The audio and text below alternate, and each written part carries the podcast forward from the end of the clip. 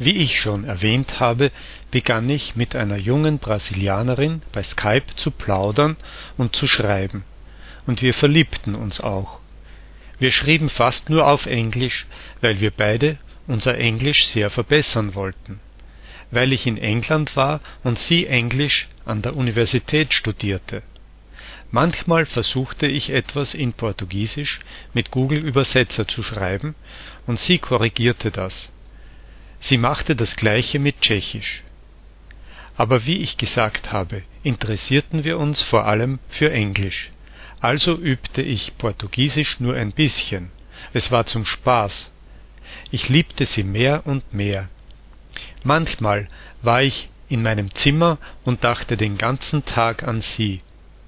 Obwohl ich sehr verliebt war, hatte ich noch jeden Tag ein oder zwei Gespräche mit Tutoren auf Englisch. Ich muss sagen, dass es die beste Zeit meines Lebens war. Ich machte, was ich immer wollte. Ich lernte Sprachen und verbesserte mich, und ich war auch verliebt in ein schönes Mädchen. Es war wie zuvor in meinen Träumen.